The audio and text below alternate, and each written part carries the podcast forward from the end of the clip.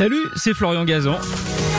Tout l'été sur RTL, dans l'émission Ça va faire des histoires, on vous raconte des anecdotes incroyables, farfelues et parfois absurdes, tout ça dans la bonne humeur, et racontées par les meilleurs. D'ailleurs, je leur laisse le micro. RTL, Ça va faire des histoires.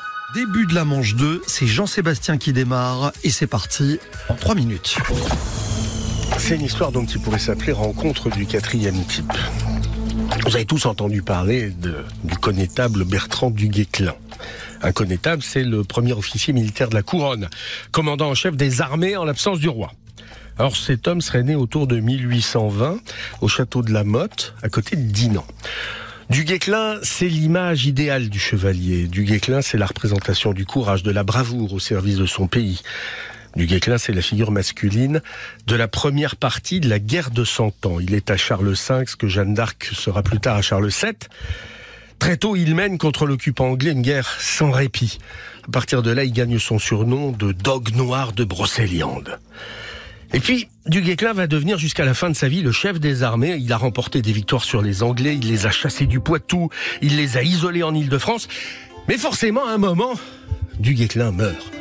On est en 1380, en Lozère, à Châteauneuf, du Randon, quelques mois avant son roi du Guesclin décède. Il meurt a priori d'avoir bu de l'eau trop froide après une bataille où il a eu trop chaud.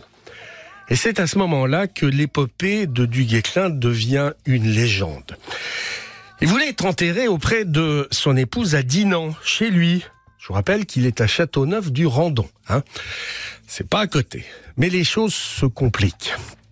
D'abord, suite à un embaumement improbable sur le lieu de sa mort, il fallut se résoudre à laisser les entrailles du connétable du côté du Puy-en-Velay, dans l'église Saint-Laurent, parce que l'église Saint-Laurent, parce que le, convoi était devenu un enfer absolu. L'odeur, des mouches, tout ce qui va avec, c'était une horreur. Le voyage se poursuit, du coup, vers. Pour les mêmes raisons, les problèmes d'embaumement, on a dû se résoudre à faire bouillir le connétable. du guéclin a été mis dans une marmite, on a retiré toutes les chairs bien cuites et qu'on a déposé dans l'église des Cordeliers à Montferrand. Et on est reparti vers le Mans. Et c'est pas fini. C'est pas fini parce qu'au Mans, On a fait des rillettes. bah là-dessus, le, roi s'en est mêlé, voyez-vous. Il a dit, Charles V voulait, oh là là, mais mon connétable, moi je le veux à la basilique Saint-Denis, je veux qu'il soit enterré avec moi quand je mourrai, parce que c'est un honneur absolument exceptionnel, totalement inédit. Donc on a pris le squelette, on l'a envoyé du côté de Saint-Denis.